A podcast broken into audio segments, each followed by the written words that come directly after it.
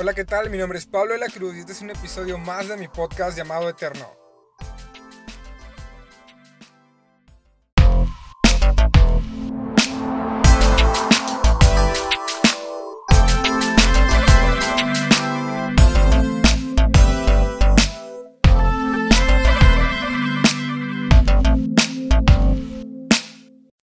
Nuevamente quiero saludarte, nuevamente quiero darte gracias por seguir escuchando aquí y bienvenido a un episodio más de Eterno. Sabes, este episodio tiene algo peculiar porque en esta ocasión quiero compartirte un mensaje que tuve la oportunidad de poderlo compartir en el grupo de jóvenes de mi iglesia de Manantial de Amor. Y dije, ¿por qué no? ¿Por qué no, subir, por qué no subirlo como un episodio más al podcast, verdad? Y el mensaje que hoy quiero compartirte está basado en un mar. Cada, cada vez que pensamos en un mar, creo que nos, nos ponemos a pensar en algo asombroso, en algo increíble. E incluso hay muchas personas que le llegan a tener miedo al mar. Que cuando van de vacaciones con la familia a la playa, son personas que simplemente no les gusta meterse al mar y prefieren meterse a alguna alberca pequeña o estarse únicamente a las orillas de la playa. Y sabes, desde mi punto de vista, creo que realmente ese temor va dependiendo más a su inmensidad y a lo que ocurre dentro del mar a lo que no podemos ver porque obviamente está debajo, está cubierto de las aguas, entonces creo que ese temor depende más de lo que no se puede ver o todo lo que puede ocurrir debajo del agua. Pero sabes, en los tiempos antiguos el mar ha sido utilizado como un escenario en distintas historias en la Biblia en las cuales Dios pudo mostrar su poder y su gloria. Por ejemplo, tenemos la historia de cuando Jesús caminó sobre las aguas, cuando Jonás es comido por un gran pez, cuando Jesús puede calmar la tormenta en una barca que, donde sus discípulos tenían esa falta de fe. Pero lo que hoy quiero hablarte es una historia en especial que sucede en un mar. Quizás es el mayor escenario donde el pueblo de Israel ve un milagro y hoy en día hay tantas cosas que nos recuerdan esa historia, hay tantas películas, canciones y es la historia de la liberación del pueblo de Israel de Egipto. Sabes, realmente no quiero únicamente darte una clase de historia, sino lo que quiero es únicamente poder ponerlos en contexto. ¿Alguna vez has visto la película de Éxodo, Dioses y Reyes? Si no lo has visto, pues ya tienes algo que hacer en esta cuarentena. La Biblia nos narra que el pueblo de Israel tenía ya 400 años de esclavitud en Egipto. Y eso significa que había ya generación tras generación que no tenían posesiones, que eran esclavos, no tenían libertad, no tenían identidad, no tenían esperanza y eran simplemente la mano de obra del faraón. Además, algo importante es que este pueblo se le habían enseñado que su Dios era capaz de hacer todo. Todo.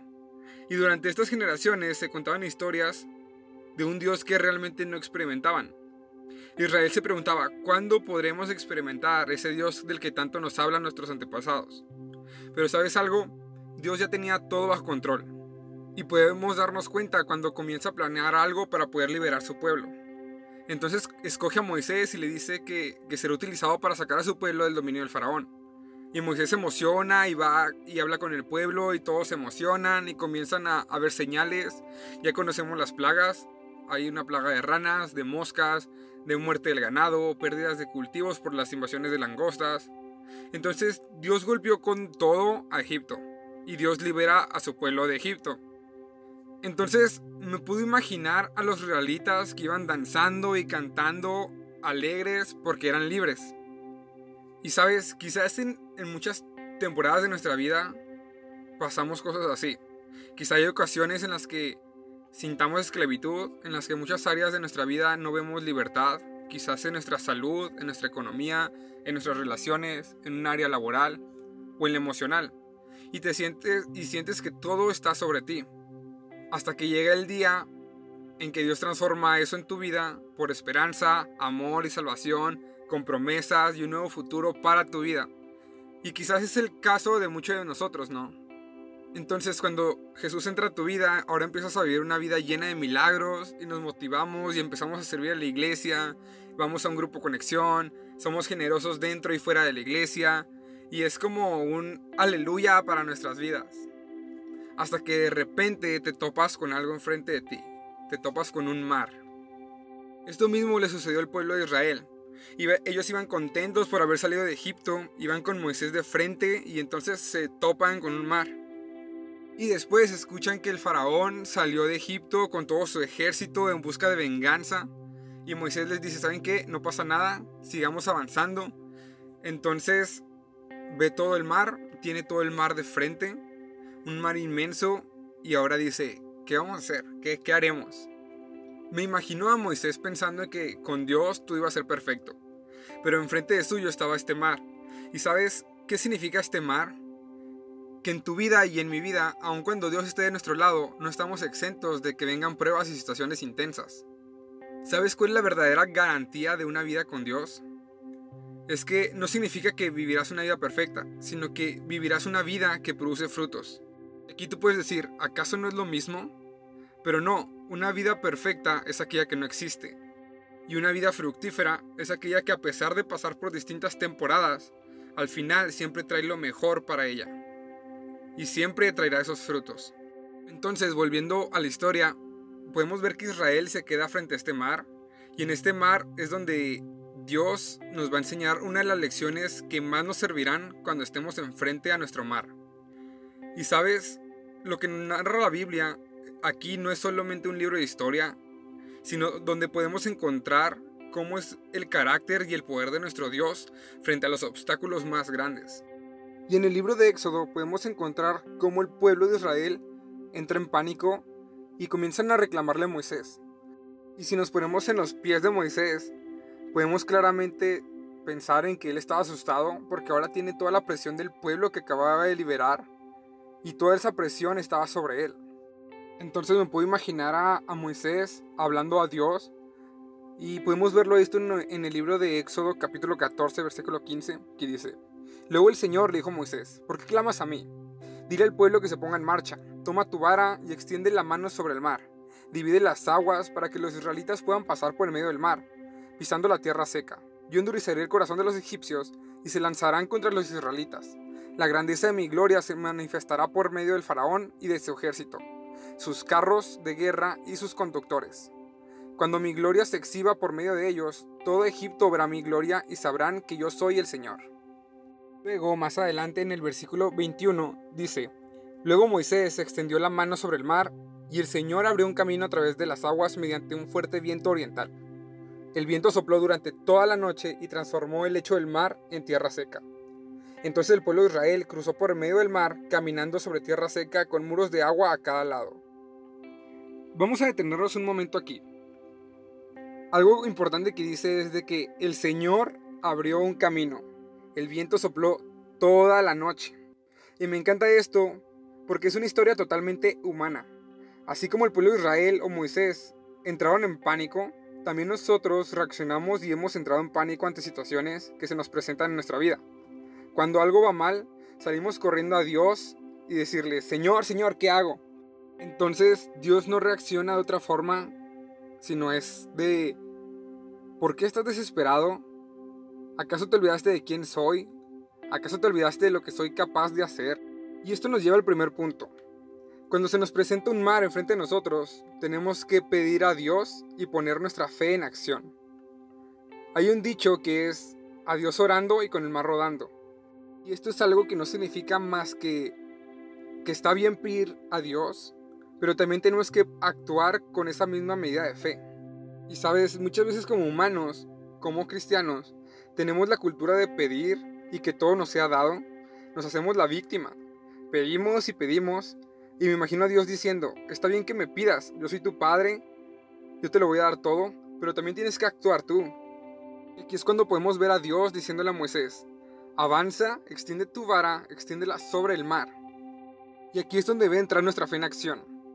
Frente a nuestros mares más grandes es donde debemos de tener esa fe en todo lo que Dios nos ha prometido, de creer en todo lo que Dios nos ha dicho y creer que Dios lo hará.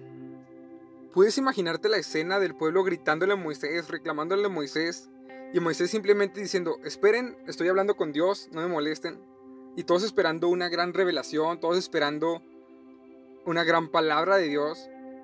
Entonces cuando pasa todo esto, Moisés camina hacia el agua, se recoge sus faldas, entra al agua, toma la vara y hace algo como, ábrete. Y todo el pueblo de Israel diciendo, Moisés está loco, está fumado, Moisés, ¿qué estás pensando? Eso no está funcionando. Y por otro lado, puedo imaginarme a Moisés diciéndole, Señor, tú me dijiste que hiciera esto, ¿por qué no está funcionando?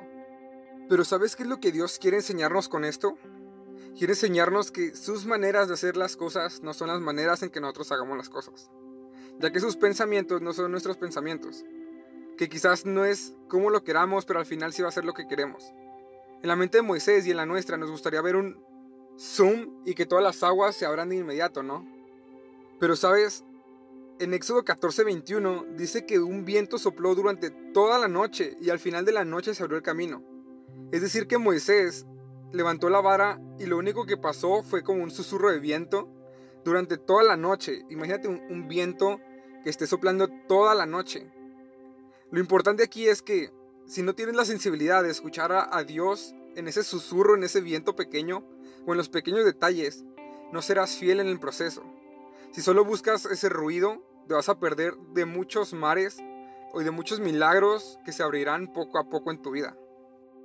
Y también me puedo imaginar al pueblo de Dios esperando, acampando a las orillas de la playa y diciendo, ¿ya se abrió? No, bueno, entonces vuelvan a dormir. ¿Ya se abrió? No, todavía no. Entonces vuelvan a dormir. Y así sucesivamente, ¿no? Y sabes, Moisés tuvo la fe de actuar en lo que Dios le había dicho a pesar de que su proceso fuera un poco más largo. Pero la vara de Moisés siempre estaba firme. ¿Sabes qué es lo que la vara de Moisés significaba para él?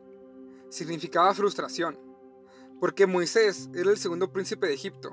Creció en un palacio en el imperio más poderoso que se conocía. Moisés tenía todo a su disposición con solo pedirlo. Pero su sangre era hebrea y sentía la necesidad de liberar a su pueblo de la esclavitud. ¿Y sabes cómo lo intentó? A sus propias fuerzas, matando a un guardia egipcio. Entonces Moisés huye de Egipto y pasó 40 años vagando en el desierto, cuidando ovejas de su suegro, ni siquiera eran sus propias ovejas, y no tiene nada más que una vara que cada día le recordaba, eres un pastor, eres un pastor. Moisés trató de liberar al pueblo a sus propias fuerzas y Dios cambió su espada por una vara. Y le dice, para que veas que en tus fuerzas no consigues lo que yo puedo hacer. Esta vara será señal de milagros y mostrarás al faraón mi poder y mi grandeza. Y cada vez que Moisés hacía algo con su vara, recordaba su frustración de que él solo no lo había podido lograr. Decía, Señor, no soy yo, no se trata de mí, yo solamente soy el pastor de tu pueblo, pero tú eres quien me da la fuerza. Ahora me pregunto, ¿cuál es la frustración que tienes en tus manos? ¿Qué es eso que tienes que dices, Señor, lo he probado todo y no funciona? Pero sabes, hoy Dios dice que todo lo que tienes en tu mano, Dios puede usarlo como una muestra de su poder. Así que la próxima vez que vengan mares en tu camino, será lo que tengas en tus manos lo que Dios usará para abrir caminos. Pero lo que tienes que hacer es entregárselo a Dios, así como Moisés le entregó su espada, su pasado a Dios, y ahora él lo convirtió en esa vara que podía obrar, que podía mostrar la gloria de Dios. Entonces, retomando la historia, Moisés pasa una noche entera con un viento soplando en el mar. ¿Sabes qué es lo que dice la Biblia que es un viento? El Espíritu Santo. Ese soplo de Dios. ¿Sabes cómo vas a abrir mares en tu vida? No se van a abrir solamente porque cantes fuerte en la iglesia o porque nos creamos muy cristianos. Y esto nos lleva al segundo punto, en que la manera en que Dios va a abrir esos mares es cuando aprendamos a confiar en la presencia del Espíritu Santo. Y esto es lo mismo que, que hizo Moisés pidió a Dios, puso su fe en acción y aprendió a esperar, a sentir la presencia del Espíritu Santo y así fue como ese mar se abrió. Y me puedo imaginar a los israelitas que estaban dormidos diciendo, wow, wow, wow, se ha abierto el mar, vamos a cruzar. Ahora sí todos cantaban, en la noche nadie creía en ese viento, pero ahora todos cruzaban y daban gloria a Dios, ¿no? Y eso nos pasa a ti y a mí. Nosotros vemos un milagro, comenzamos a danzar, a gritar y a dar toda la gloria a Dios, igual que el pueblo de Israel. Pero sabes, hay algo que sucede cuando se abren los mares, y eso podemos encontrarlo en Éxodo 14:23. Dice, entonces los egipcios, con todos los carros de guerra y sus conductores y los caballos del faraón, persiguieron a los israelitas hasta el medio del mar. ¿Sabes qué pasó aquí? Que los egipcios aprovecharon el milagro. Su pasado los perseguía. Y sabes algo, eso nos pasa a ti y a mí, que cuando abrimos un camino para algo nuevo, lo más probable es que nuestro pasado nos trate de perseguir y nos trate de estirar nuevamente hacia atrás.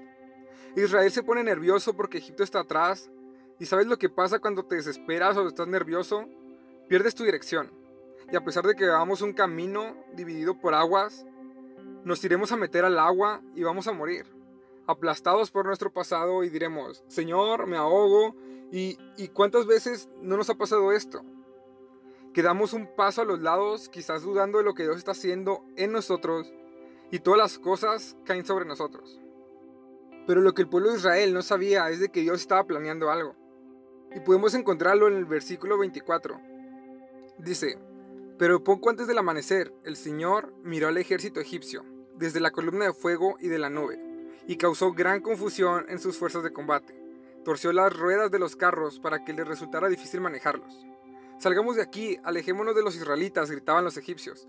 El Señor está luchando por ellos en contra de Egipto. Y esto es algo que tenemos que entender, que aun cuando caminas por los caminos de Dios, vas a seguir teniendo problemas y dificultades. Pero ¿sabes lo que tienes que hacer?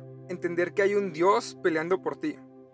Para que tu único enfoque esté puesto en Cristo y no en tu pasado. La Biblia dice que si quieres correr la carrera de la vida, debes tener tus ojos puestos en Cristo. No en la izquierda, no en la derecha y mucho menos atrás.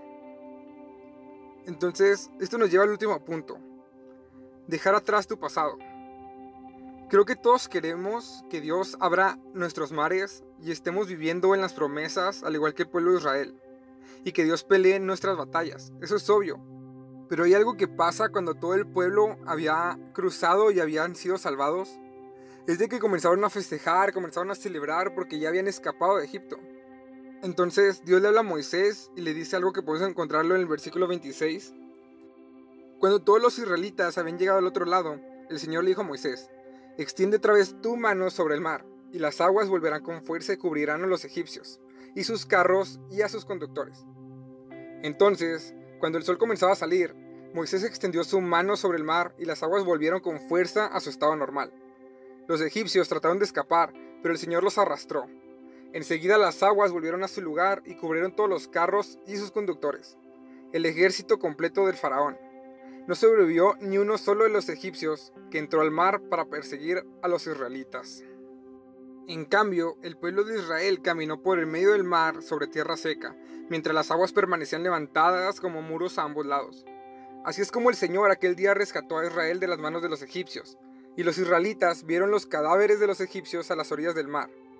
Y sabes, muchas veces cuando leemos o hablamos de esta historia, no mencionamos este pequeño punto, pero sin dudarlo, creo que es la esencia de todo esto. Esto crea la diferencia entre una vida de escapar y una vida de libertad. Si Moisés se hubiera enfocado tanto en celebrar la victoria y cruzar al otro lado y olvidaba cerrar el mar, que era su pasado, ellos se habrían convertido en un pueblo que constantemente tendría que estar escapando de Egipto, en vez de ser un pueblo realmente librado de Egipto. Y algo que es curioso a nosotros es que somos muy buenos para pedir milagros buenos para vivir y disfrutar de esos milagros. Pero no se nos da asimilar esos milagros y dejar atrás nuestra vida pasada. Y es por eso que Moisés tuvo que regresar a cerrar el mar. ¿Dios pudo haberlo cerrado? Sí, él ya lo había abierto, pero le tocó a Moisés cerrarlo. Porque sabes algo, Dios no nos obliga a vivir con los caminos que Él tiene para nosotros. Dios ya nos los da. Pero lo que sí está en esta lección es el verdaderamente ser libres o no de nuestro pasado. Moisés sabía que levantar su vara él cerraría el mar y dejaría atrás todo el pasado. Él fue el príncipe de Egipto. Sí, era su palacio, pero ahora tenía que dejar atrás todo eso y continuar con lo que Dios le había prometido. Y sabes, es muy fácil iniciar o recibir un milagro, pero requiere más fe el dejar atrás todo tu pasado para decir hola a un nuevo futuro lleno de promesas. Dios les había dicho sobre una tierra prometida, donde fluía leche y miel, y ten por seguro que ahí en ese instante a las orillas del mar no había nada de eso. De hecho, estaban dejando atrás a Egipto, la nación más fuerte, una tierra fructífera que era llamada la perla del desierto. Pero Moisés sabía que si cerraba ese mar de su pasado, tenía por seguro que iba a estar asombrado con lo que Dios tenía para él. Por eso es que tenía que cerrarlo. Y creo que todos conocemos la historia que después de esto, después de todo lo que había pasado el pueblo de Israel, al final pudieron llegar a esa tierra prometida, quizás después de mucho tiempo, pero habían logrado recibir esa promesa que Dios les había dado. Y si Dios no se hubiera detenido a cerrar ese mar, ten por seguro que el pueblo de Israel nunca habría visto la tierra prometida. Ahora quiero hacerte una pregunta a ti. ¿Cuándo fue la última vez que te detuviste para cerrar tu pasado? Quizás Dios te ha liberado de muchas cosas, ha abierto mares, te ha ayudado a pelear en las batallas, pero ¿realmente te has detenido tú a cerrar tu pasado, a cerrar ese mar? ¿Has sido capaz de tomar tu celular y borrar contactos, entrar a redes y eliminar ciertas cosas? ¿Has sido capaz de dejar atrás vicios? ¿Has sido capaz de dejar atrás hábitos? ¿O simplemente recibiste ese milagro y dejaste ese mar abierto? Y sabes, existe un gran riesgo en dejar ese mar abierto. Porque tu pasado puede perseguirte, pero además tú mismo puedes volver a caer en ese pasado. ¿Y cómo es que todo esto se relaciona a Jesús? En el episodio pasado hablé de cómo Jesús hace un milagro con un hombre paralítico que tenía ya 38 años, paralítico, y Jesús lo sana y le dice solamente, eres sanado, levántate. Entonces el hombre inmediatamente se levanta y quería salir corriendo a celebrarlo y a decirle a todos sus amigos. Pero me puedo imaginar a Jesús diciéndole, detente un momento, toma tu camilla que tienes a la orilla del lago, guárdala, deja este lugar, cierra esta etapa y ahora sí ve a tu casa. Si este hombre hubiera dejado su camilla a la orilla del lago, hubiera estado tentado a regresar. ¿Sabes por qué? Porque cuando Dios te lleva a nuevos caminos, cuando todo es desconocido y te da miedo, nos es más fácil decir, ¿sabes qué, Señor? No sé qué hacer ahora, mejor me regreso a lo que ya conozco. Y quiero darte un ejemplo de esto. ¿Sabías que hay una gran cantidad de personas que pasan toda su vida en prisión y luego cuando quedan libres prefieren regresar a prisión porque no saben qué hacer con su nueva vida? Y ellos creen que tener comida y una celda es mejor que tratar de formar una nueva vida y empezar de cero. Y Jesús sabe claramente que esa es la manera en que funciona nuestra mente. Preferimos algo malo conocido que algo bueno por conocer. Y eso nos lleva a preferir volver atrás que comenzar a caminar en fe. Por eso es que Jesús le dice a este hombre paralítico, recoge tu camilla, deja atrás tu pasado, cierra tu mar y camina lo nuevo que tengo para ti. Ahora mi pregunta para ti es, ¿en qué posición te encuentras tú en esta historia? ¿Te encuentras frente a un mar que tiene que ser abierto? ¿Estás en medio de un mar y tienes que confiar en que Dios peleará a tu lado? ¿Acabas de salir de un mar y ahora te toca cerrar las aguas? Para todo esto vas a necesitar fe y fuerza, para extender tu vara y mantenerla firme. Y esta será la manera en que Dios te dará las promesas que nunca imaginaste, en que verás milagros suceder en tu vida y dejarás atrás ese pasado y verás nuevos caminos, nuevos comienzos y nuevos normales en tu vida. Y ahora mi reto que quiero hacerte a ti es que con toda tu fe puedas decirle al Señor, Dios, abre este mar, Señor, cruza este mar conmigo y Dios, ayúdame a cerrar este mar de mi pasado. Y lo que me encanta es que después de todo esto, podrás ver las promesas de Dios para tu vida, podrás verlas cumplidas y que todo lo que Dios ha prometido se va a convertir en un sí y un amén para tu vida. Entonces, ¿qué esperas para poder pedirle a Dios? ¿Qué esperas para poder confiar en el Espíritu Santo y en dejar atrás todo tu pasado y comenzar una nueva vida? En verdad espero que este mensaje haya sido de bendición para tu vida o que te haya podido inspirar a hacer algo nuevo. Y que si es así, te invito a que puedas compartirlo con tus familiares, con tus amigos o con todos tus conocidos para que ellos también puedan escuchar esto. Y pues nada, eso fue todo mi parte y nos vemos en el próximo episodio.